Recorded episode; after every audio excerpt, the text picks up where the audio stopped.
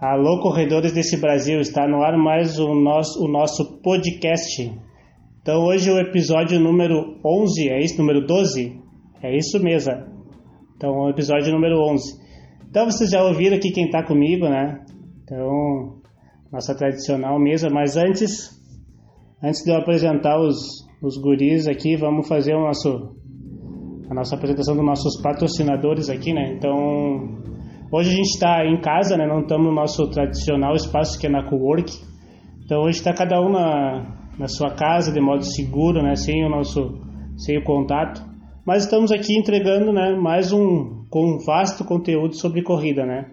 Então nossos patrocinadores a gente tem a IORT, o Instituto de Orto, Ortopedia e Traumatologia, excelência do tratamento de problemas em todas as áreas da ortopedia e, traumatologia.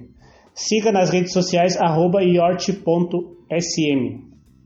Também está conosco a loja Matéria Prima e Suplementos, loja de suplementos alimentares. Siga nas redes sociais arroba Matéria Prima Santa Maria. Também a loja Bem Store Ortopedia e Movimento, exposição para uma vida mais saudável. Siga na rede social, arroba Loja Bem-Store. Então agora, né, vamos, vamos apresentar a nossa mesa, né? Então seguindo mais ou menos a, a ordem que a gente senta lá na Cowork. Então à minha frente está o treinador Felipe. Olá pessoal, sejam muito bem-vindos a mais um podcast. Ao lado do Felipe, o nosso fisioterapeuta Fabrício. Fala pessoal, tudo bem com vocês? E à frente dele está o Nestor. Fala galera, bem-vindos a mais um Santa Corrida Podcast. Então hoje o nosso assunto, né, é um assunto bem do, do momento, assim, né, que a gente está passando aqui, todo mundo sabe que é um, um momento difícil. Então o nosso tema hoje é por que não ficar sem treinar, né? Então a gente sabe que nesse momento agora tá, tem grandes restrições para não treinar na rua ou parques, alguma coisa assim. Mas a gente sabe que é de suma importância continuar ativo, né? Então a gente vai discutir bastante sobre essa parte. Então, você que está em casa, assim, às vezes está um pouco desmotivado, aquele problema todo, né, de, de não conseguir treinar. Então, fica aí que vai ter dicas bem boas de, de como treinar, o que treinar, para quê. Então, vai ter bastante, bastante dicas aí. Então, eu vou abrir aqui a minha primeira, minha primeira pergunta, né? Eu vou chamar o Fabrício aqui para ele para ele falar um pouquinho dos benefícios de fazer o alongamento em casa. Então a gente vai indo por tópicos, né? Então o primeiro a gente vai falar sobre os benefícios do alongamento em casa. Tá com a palavra, Fabrício. Então, pessoal, a gente sabe que esse momento é um momento de, de reclusão social, a gente tem que ficar mais em casa e a gente acaba sendo privado uh, principalmente de fazer exercícios que necessitam de muito espaço, correr, academia, uh, crossfit, então tem algumas coisas que tem que ser adaptado para casa. Então, o fato de a gente ficar muito tempo em casa e a gente não fica, a gente acaba não se movimentando tanto quanto a gente deveria em casa, isso faz com que a gente realmente adote posturas uh, indevidas, que a gente uh, não faça alongamento devido, que a gente não, não, não necessite de toda a nossa mobilidade articular como a gente faria em outras em, outras, em outros momentos. Então, acho que essa parte é uma parte muito importante da gente continuar fazendo os alongamentos, continuar uh, tirando uma hora, aproveitar que todo mundo, a maioria pelo menos está obrigada a ficar uh, nesse, nesse período de base da corrida, né? Então tentar focar em algumas características básicas como alongamento, flexibilidade muscular, mobilidade, que a gente sabe que a gente precisa bastante na corrida. Então, como a gente não está fazendo o gesto da corrida, aquela nossa amplitude da que a gente no, normalmente fazia e executava, isso não está acontecendo, tá?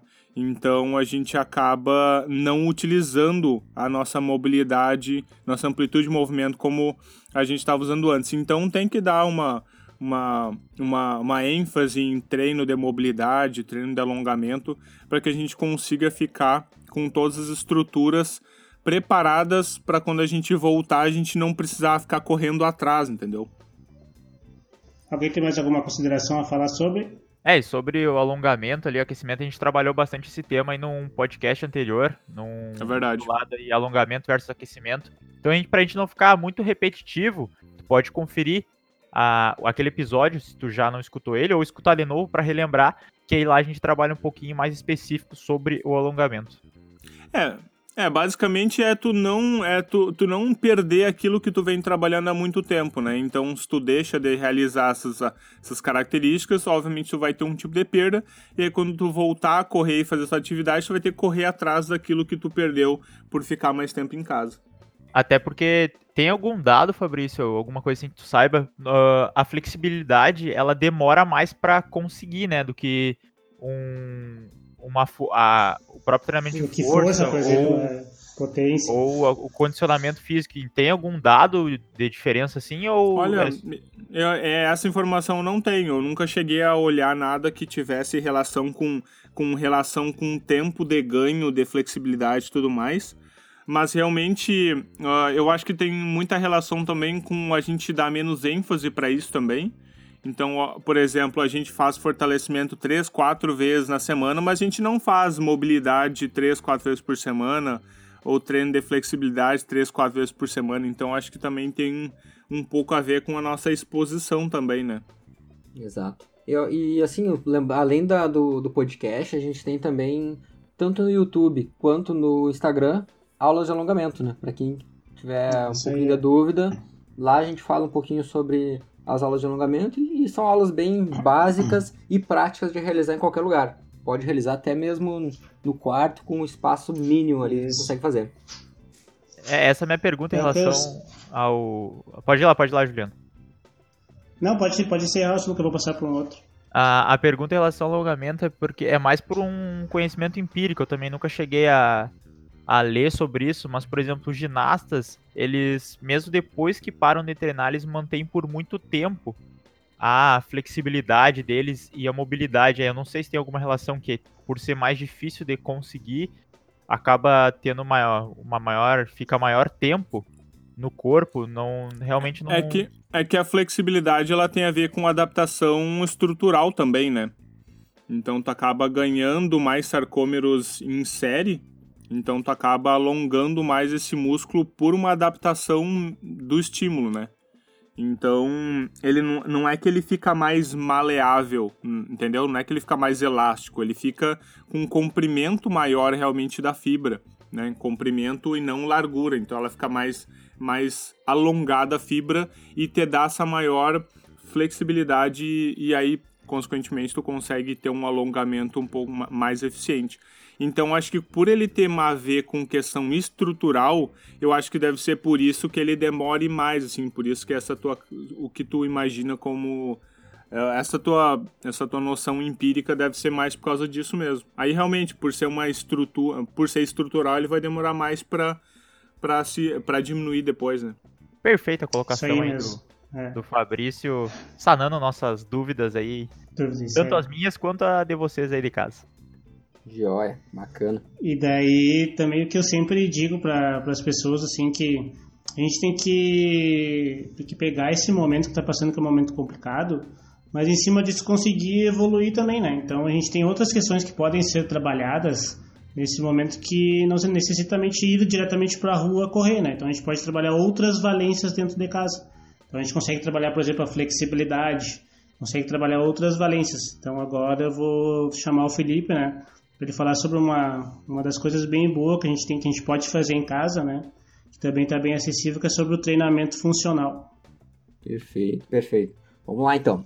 Quando a gente pensa em treinamento funcional, uma coisa que eu acho bem interessante é a- o quanto versátil esse- essa modalidade ela é para a gente praticar em diferentes locais, né? E, e, cara, o, mais bacana do treinamento funcional, da metodologia dele, é da questão de que até, até um certo tempo tudo era funcional, né? Tudo ah, e os caras e para e ser funcional tinha que estar arrastando pneu, tinha que estar pulando em Puxando cima corda. de bozu, puxando corda, é. Tinha que ser só coisas extravagantes. E na verdade, com o tempo, e um dos principais, vamos dizer, pesquisadores no Brasil hoje é o, é o Cauê, e junto ali com o Evangelista, com o Alexandre Evangelista, e eles têm bastante trabalho publicado, principalmente nessa linha de o que é treinamento funcional, como uh, qual a metodologia para a gente identificar um treinamento funcional, né? Então, e, e, como, e como seguir essa metodologia.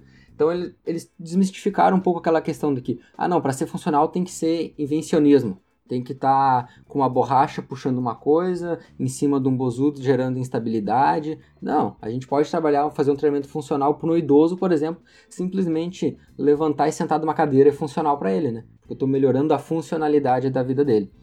Mas vamos trazer para nossa questão do, da corrida, né? Que é o nosso, nosso esporte, nossa, nossa vida aí é, é a corrida. Vamos pensar nos corredores.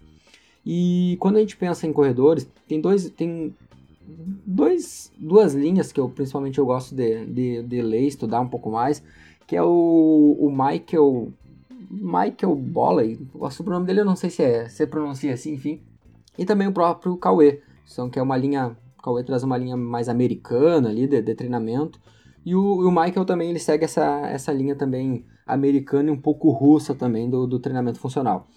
Mas quando eles abordam um pouco essa, essa parte de treinamento, eu acho interessante é principalmente o aspecto de que todo treinamento funcional ele deve ser o mais próximo da sua modalidade. Então vamos trazer um seguinte exemplo. O, o, meu esporte que hoje eu pratico é a corrida. Então o meu treinamento ele deve ser voltado à prática de corrida. Diferente, por exemplo, do Fabrício, que é do futebol americano. Que é um treinamento totalmente. Ele pode fazer um treinamento funcional, por exemplo, em casa, pode adaptar, mas a, a demanda que ele vai ser utilizado é totalmente diferente da minha porque as demandas energéticas do, da modalidade é diferente, a função dele dentro do esporte é totalmente diferente, o tempo que ele fica exposto a um a, a, a prática dele, o que que dura ali, Fabrício, mais ou menos o tempo de, da corrida até o chute?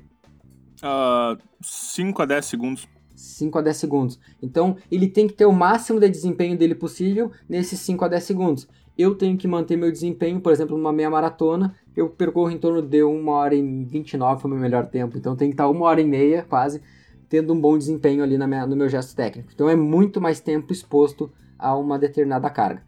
E aí quando a gente é. pensa em treinamento funcional, é isso. É tu trabalhar de acordo com a demanda física, principalmente do teu esporte. Então todos nós podemos fazer um treinamento funcional, desde que de acordo com a característica desse esporte. É, então, Vocês querem colocar alguma coisa, Guris? É, só para deixar claro pro pessoal ali, que é o que já falou, mas para complementar. Então, o treinamento lá com o Bozu, uh, com o alter numa mão com a outra, ele é sim um treinamento funcional, só que é, talvez não seja um treinamento funcional para ti. Porque muitas Perfeito. vezes esses treinos são desenvolvidos para determinadas modalidades. Então, aquela modalidade exige isso, então, mas isso não é aplicável na tua vida. Então, tu não vai reproduzir aquele mesmo treinamento ali, e tu vai procurar um treinamento que seja funcional, daí o nome dele, né? Exato. Que eu acho que o pessoal acaba levando funcional para para ser exercícios com peso livre, normalmente acaba sendo isso, mas o funcional é que ele realmente tem uma função para aquilo que tu vai, vai desempenhar, seja num esporte ou somente para tua vida cotidiana. É, a, a, a, transferência do, do, do teu treino, ela acaba não sendo tão eficiente como seria se tu estivesse adaptando exatamente para o que tu tá fazendo, né? Então o problema é essa transferência de valências físicas que tu tá treinando e que tu não vai conseguir botar em prática na tua corrida, porque os estímulos não estão sendo exatamente proporcionais porque tu precisa. É, e é exatamente essa é uma das principais discussões, por exemplo, dessa questão de quão transferível é o que tu tá ganhando em outro esporte, ou no caso em outro treinamento, para teu esporte específico, né? Que é, no caso né, que a gente discute aqui é a corrida. Então, realmente, a gente tem que levar em consideração. E quando a gente critica essa questão ali do, uh, do Bozu, eu não critico o Bozu, na verdade, né? Eu, eu, a gente brinca porque, até um certo ponto, alguns profissionais, quando a gente conversava, era, por exemplo, para ser funcional, tinha que ser diferente. Tipo, tinha que ser algo meio mirabolante. E aí, então, eu gosto muito de seguir essa linha do, do Cauê, a linha do, do próprio Michael ali, que eles abordam, porque eles mostram que, cara, Pode ser um exercício super simples, sem muita complexidade, mas desde que ele atenda a sua demanda, que é, a, é o esporte que tu, enfim, tu tá realizando. Não, sei é, não se precisa quer... ser numa base instável, então, por exemplo, Sempre que instável, é. não precisa ser pegar, sei lá, pega uma barra e agacha em cima do buzu, ou sei lá, em cima é. de uma bola. Então não precisa ser desse jeito para ser funcional. Como tu disse, é, tu ajudar um idoso a conseguir levantar da cadeira sem tocar as mãos, Então, tu fazendo um treinamento para ele, ele sentar e levantar, ele conseguir melhorar a funcionalidade dele durante o dia a dia, isso torna um treinamento funcional. Então, não Exatamente. precisa ser nada mirabolante. Perfeito. Pode ser uma coisa que melhore a e funcionalidade às vezes, da pessoa. Ele precisa né? de outras então, características bem mais básicas antes, né? Do que isso, botar ele é. num controle motor bem mais complicado, né? Isso aí. E aí, quando a gente pensa no treinamento funcional, o mais bacana ainda disso é que a gente consegue trabalhar, e, e a proposta de algumas linhas do treinamento funcional é exatamente essa: de trabalhar diversas capacidades físicas dentro de um treinamento. Então a gente consegue, por exemplo, dentro do próprio treinamento funcional, trabalhar agilidade, coordenação, força, uh, enfim, diferentes valências físicas e a gente consegue então fazer esse agrupamento delas. E normalmente, quase de forma uh, predominante, trabalhando sempre com exercícios multiarticulares, onde a gente vai trabalhar diversas, mais de uma articulação e com isso a gente vem então trazendo mais é uma característica dele trazer mais funções, porque, por exemplo, dentro da corrida, o meu gesto de corrida ele é multiarticular, ele não é um gesto monoarticular, apenas uma articulação está mexendo. Então a gente consegue, por exemplo, dar mais uma. gerar mais função, mais próxima ainda daquela modalidade que a gente pratica. E dentro dele, a gente procura, por exemplo, dentro das nossas aulas, que nesse período, por exemplo, nós estamos adaptando para o pessoal conseguir treinar em casa, se manter treinando, e é o grande objetivo desse nosso, desse nosso podcast, né? Falar um pouco sobre essas modalidades, tanto a parte de alongamento quanto a parte de treinamento funcional. E quando a gente pensa na, na elaboração dos treinos, é sempre a gente pensando em alguma característica da corrida. Né? A gente sempre elabora os treinos ali pensando em como esse indivíduo ele pode utilizar transferindo para a corrida dele. Então, desde o tempo de aplicação, o tempo de duração da aula, o número de séries, enfim, tudo isso a gente vai trabalhar de forma mais específica voltada à corrida. Diferente se eu estivesse fazendo uma aula de treinamento funcional lá para os Soldiers, lá para o futebol americano. Ia ser totalmente diferente do que a gente aplica, por exemplo, da Pro Elite ali na, nas aulas de, de funcional. E nosso grande objetivo é os corredores. Então é isso, acho que a principal questão do treinamento funcional em casa é os benefícios dele ali, é melhorar a condição física, tanto o trabalho de força, que a gente consegue fazer uma manutenção bem interessante dentro de casa, mesmo com poucos materiais que normalmente as pessoas têm, mas a gente consegue adaptar com uma toalha no chão, fazendo função de um colchonete ou até mesmo uh, às vezes de uma polia. Uh, as próprias uh, elásticos ali, mini band, super band, enfim, eles têm diversas funções para gerar sobrecarga, então a gente consegue trabalhar força também dentro, da, dentro de casa. Conseguimos trabalhar própria agilidade, própria coordenação também dentro de casa, com exercícios super básicos. E aí acho que esses são os, os, principais benefícios do treinamento funcional. É isso, a gente conseguir trabalhar essas diferentes valências físicas com pouco espaço, com pouco equipamento e trazendo grandes benefícios para quem está praticando. É, então para você que, que, que quer ou que pretende começar agora a treinar o funcional em casa, então a primeira coisa que você tem que saber é para que, que você quer ele, né? Então, se você tem um esporte que quer, que quer dar continuidade para isso, você manter ativo por ele, então procura um profissional, alguém que te auxilie fazer um treinamento funcional para aquela determinada, aquele determinado esporte, né? E não fazer de uma maneira mais geral. É, e acho que para encerrando já, para vocês não dizer que eu não ficar dizendo que eu falo demais, é Lembrando, pessoal, para quem está escutando nosso podcast, seja o dia que estiver escutando, nas quartas-feiras, sempre nós temos ao vivo treinamento funcional ali pelo Instagram da Pro Elite. Então acompanhe ali quem, quem tiver interesse de nos acompanhar. E também na, no, no próprio Instagram tem, tem algumas, alguns temas que a gente aborda um pouco sobre isso. E no YouTube nós temos aulas de treinamento funcional lá. O Funcional Pro ele também acontece dentro do YouTube. Então fica o convite para vocês que estão acompanhando uh, o nosso podcast. E acho que para encerrar agora, sim, para encerrar a minha fala.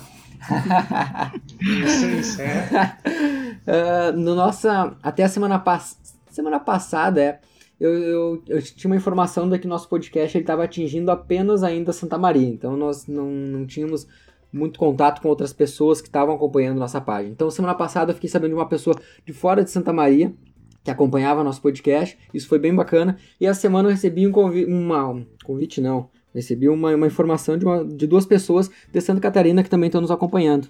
Então acho que a, o Santa Corrida ele está extrapolando já as barreiras de Santa Maria e agora a gente está chegando aí a outros estados já o pessoal está nos acompanhando. Então forte abraço a todos que nos acompanham e que estão aí acompanhando nossas dicas e informações. E futuramente estaremos chegando no mundo. Amém. Importante informação.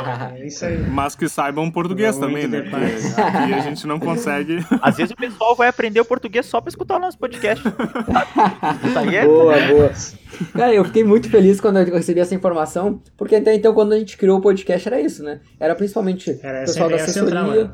corredores da nossa região aqui que nos acompanhavam. Agora a gente já tem essa informação que ah, foi o pessoal de, de, de Porto Alegre que já estava nos acompanhando e agora mesmo de Florianópolis, então já tem gente aí que acompanha o nosso podcast. Isso é bem interessante. Forte abraço aí, pessoal. Um forte abraço. Então, pensando nesse momento também, dando seguimento ao programa, os corredores que estão agora nesse momento mais de quarentena, em casa, assim, ficam, ficam com aquela vontade de correr, né? Aquele, aquela vontade de dar aquele espaço, de sentir o ar livre. Mas como a gente não pode, né? A gente tem outras maneiras de conseguir. Então a gente sabe que ah, qualquer esporte, quando tu fica muito tempo sem, sem praticar ele, tu começa a perder alguns movimentos ali, que algum gesto motor assim de fazer a própria atividade específica. Mas a gente tem alguns métodos de trabalhar isso para minimizar esses problemas, né? Então eu vou deixar o Nestor falar um pouco sobre manter o gesto motor da corrida em casa. É, falando sobre o gesto motor, a gente já vem falando com vocês nos episódios anteriores que é principalmente a especificidade do esporte. Assim como o alongamento que a gente já falou, o treinamento funcional, eles exigem que sejam voltados para aquela atividade que tu pratica. Então, a manutenção do gesto técnico, tu continuar executando o gesto técnico, ah, principalmente através dos educativos de corrida, que os educativos de corrida tu pode executar eles no lugar ou tu pode fazer com deslocamento. Então, na tua casa, se não tiver tanto espaço para te deslocar, às vezes com 10 metros consegue fazer bastante coisa, mas se não tiver nada, só parado, dá para te fazer o educativo de corrida, o gesto técnico da corrida no lugar. E através disso, tu consegue então manter a tua própria coordenação, a coordenação intramuscular, o, as demandas que neuromusculares também que tu vai mandar para executar o gesto técnico da corrida, tu consegue muitas vezes, às vezes corrigir algum ponto que tu estava querendo, às vezes o braço não estava movimentando direito, então talvez tu executando o gesto técnico da corrida em casa, tu consegue focar mais no, no, no teu movimento que tu queria melhorar, e assim depois, quando voltar a correr na rua, esse, esse gesto já vai ficar automatizado, já vai estar melhor, e aí tu vai reproduzir uma corrida muito melhor. Outro ponto que a gente vai também vai falar mais adiante é que fica muito mais fácil de tu voltar a correr depois se tu estiver fazendo o gesto técnico da corrida já. Mesmo que numa intensidade menor, mesmo que com menos tempo de execução, tu ainda assim vai ter aquela atividade e a gente sabe que para manter ah, uma um determinado gesto esportivo ou um rendimento, se tu fizer continuar, mesmo que intensidade reduzida, é mais fácil do que se tu parar. Então mantém mantém fazendo o gesto técnico da corrida, às vezes dá até para fazer alguns intervalados de gesto técnico de corrida com um descanso que ajudam na melhora do condicionamento e consequentemente também na técnica de corrida. Felipe, quer acrescentar mais alguma coisa? Vou, vou, vamos falar, vamos lá. Esse assunto acho que é muito bacana que o Nestor falou, cara, porque hum, realmente o, o educativo de corrida, ele mesmo a pessoa ela não não podendo estar realizando essa a própria corrida, muitos, muitos estão por casa, esse gesto ele, ele ah, em domicílio, cara, é prepara muito bem a pessoa para o retorno. Então a gente consegue trabalhar de diferentes formas em casa, fazendo com que a pessoa ela fique cada vez mais preparada para quando ela retornar.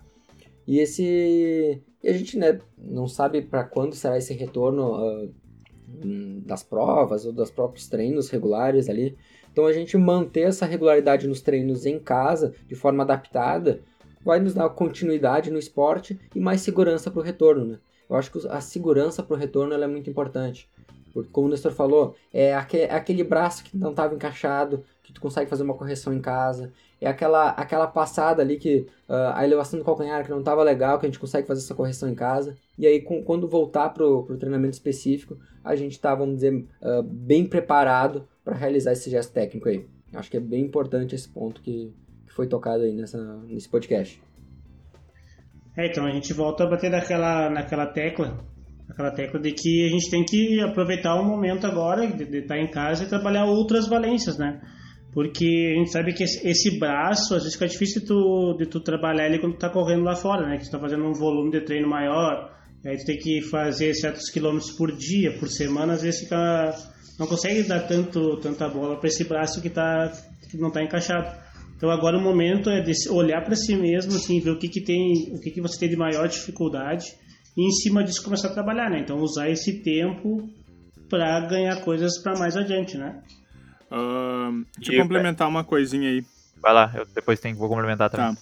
Uh, eu, eu vou falar uma coisa que parece ser óbvia, mas aí quando a gente começa a ver na prática, ela, acaba, ela começa a não ser tão óbvia assim. Uh, o educativo de corrida, ele, por esse nome, obviamente, ele é uma educação, né? Ele está tentando te educar em alguma característica, tá?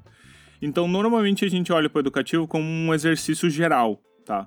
Mas o pro educativo fazer efeito mesmo, tu tem que realmente utilizar ele para alguma característica que tu necessita. Por que, que eu falei isso? Parece meio óbvio isso. Mas aí, quando tu vai começar a pensar na prática, por exemplo, tem alguns educativos que tu realiza que ele não tá ativando, ou ele não tá no. Ou ele não, não produz aquele, aquele gesto e aquela característica que tu precisa ser feito, tá? Ou algumas vezes tu vai realizar um educativo, vamos simplesmente uh, fazer um skip, por exemplo. O skip ele pode ser utilizado para vários para várias educações, tá? Ele pode te educar em, em, algumas características, tá? Mas se tu não tiver focado nessa característica que tu precisa, o educativo acaba não fazendo feito. Tá? Então não é simplesmente fazer o gesto do educativo, é realmente ter uma atenção naquela, naquela região ou naquele momento que tu precisa quando o educativo está sendo feito. Teve um, um exemplo muito, muito bom. O skip, a maioria do pessoal faz skip, mas, por exemplo, se tu faz o skip uh, pensando na perna, pensando em elevar o joelho, é uma coisa. Mas tu pensa no skip como fazer o skip é, com, com contato com o pé no solo mais rápido possível, tu tá usando o skip para outra coisa. Então, o educativo de corrida, ele é muito útil se tu saber exatamente em qual região tu precisa melhorar e aonde que o educativo vai entrar aí, tá? Então parece-me óbvio, óbvio que o educativo ele serve para te educar. Sim, mas aí na prática, quando tu vai executar, tu acha que é simplesmente executar o movimento que tu já, tá se, é, que tu já está se educando. E não funciona assim, tá? Então ele não funciona assim, o educativo não funciona assim. Para o educativo funcionar, tu tem que saber qual área que tu está querendo ser educado e prestar atenção nessa área que tu está sendo educado, tá? Então não sair fazendo movimento, tá? Então eu vejo bastante gente fazendo os educativos e e aí às vezes eu não sei para que que o educativo está sendo feito, sabe? Tu não consegue ver que a pessoa está tendo foco, que a pessoa está prestando atenção, ou que ela está é, simplesmente uh, ouvindo um comando. Uh, e uma outra dica que eu acho que é importante, e aí eu já paro de falar, que é no educativo, educativo com mais que um comando, ele acaba não tendo tanto efeito, tá? Então, quando o educativo de, de corrida, tu tá fazendo o educativo de corrida, beleza tu tá fazendo educativo para quê? Ah, para trocar o pé rápido, tá? Para trocar, eu quero melhorar meu tempo de contato, então eu tô fazendo educativo é, para acelerar o tempo de toque e pisou, pisou e tirou o pé rápido. Beleza. É isso? Beleza, então é só isso. Não adianta tu, ah, eu quero tirar o pé rápido, eu quero colocar meu braço de tal jeito, eu quero inclinar o tronco, eu quero mais que um, mais que uma informação no momento não vai ser tão eficiente, tá? Então, sempre dê preferência para um comando, para uma área específica e aí para um determinado educativo. E aí depois, quando tu fizer isso, aí tu troca e aí troca tudo e tudo mais. Mas não fica dando muita informação que o educativo acaba é, perdendo um pouco da, da sua eficiência. É, e, e outro ponto que o Juliano e tu tocou, Fabrício, é que realmente, às vezes quando a gente tem a possibilidade de correr na rua, tu acaba negligenciando o educativo porque tu tá naquela ânsia de correr. Então tu não acaba não dando foco ou não dando a importância ou não de dedicando o tempo necessário para fazer educativo. E agora, como tu tá em casa, que tu não consegue correr na rua, às vezes tu tem esse momento mais para ti, um momento mais focado com o teu corpo, não tem muitas vezes uh, a interferência do ambiente externo, tu consegue sentir melhor o teu corpo e fazer o exercício, o educativo, com uma qualidade técnica muito superior. Às, às vezes até tu faz o exercício, enquanto que talvez se tu tivesse a possibilidade de correr na rua, tu não faria. Então esse momento é importante justamente para isso, porque tu consegue pensar realmente no teu corpo e fazer a a qualidade do exercício render muito mais. Então, às vezes, tu faz menos exercício, mas a qualidade é muito melhor. O que é o que a gente sempre busca, né? Mais qualidade no exercício. Isso. E o, de, de acordo com o que o Fabrício falou também, quando a gente. Aí o aluno aquele que tá, tá escutando, que tá, que tá com saudade dos nossos treinos lá.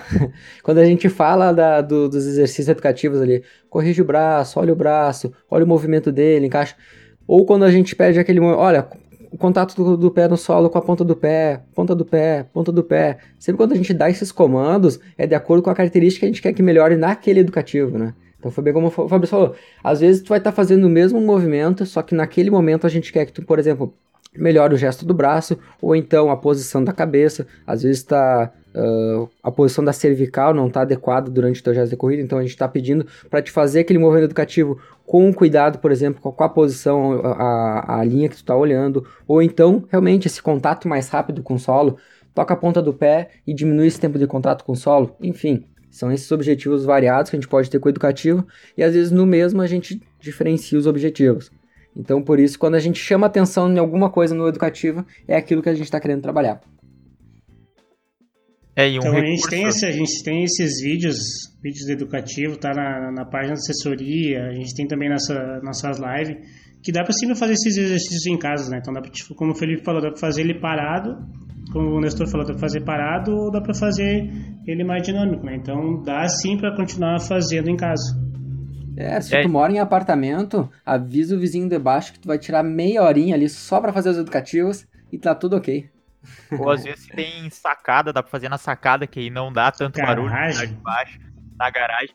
E um ponto importante é que nesse período, tu pode usar o recurso do professor, a gente orienta nossos alunos online agora, então, para ajudar nas correções, ou se tu já tem um conhecimento maior, tu pode usar o celular para filmar a tua execução e depois tu vê como é que tá a tua própria execução, que aí tu consegue mesclar realmente, ah, esse ponto aqui não tá muito legal, ou grava, envia pro teu professor, aí o professor vai ver, ah, não, esse ponto aqui dá para melhorar, e aí vai fazendo essas correções mesmo sem a presença nossa física, a gente ainda continua passando as orientações online, né?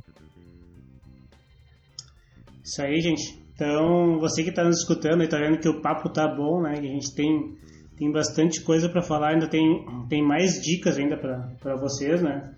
Então a gente vai, vamos deixar aqui aquele gostinho para você ouvir o nosso próximo podcast, né? Então a gente vai encerrando por aqui, né? Mas fiquem ligados que no próximo a gente vai seguir esse mesmo debate falando sobre continuar ativo em casa. Beleza? Última teremos, consideração, Gurizes. Teremos parte 2 então, pessoal. Vai ter que ter, né? Tem gente que não para de falar. Eu nem, nem falo quem é que não vai Eu tô só pela parte 2 já, que a parte 2 vai pegar fogo. É isso. que a parte 2 é o melhor sempre fica pro fim, né? Eu sempre digo. A linha de chegada é sempre no fim, né? Boa. Faz total Temos tomar uma água pra ir pra Só parte acaba dois. quando termina, né? Isso. Tá, gente? Então fique conosco e até a próxima. Valeu. Valeu, pessoal. Valeu. Bora.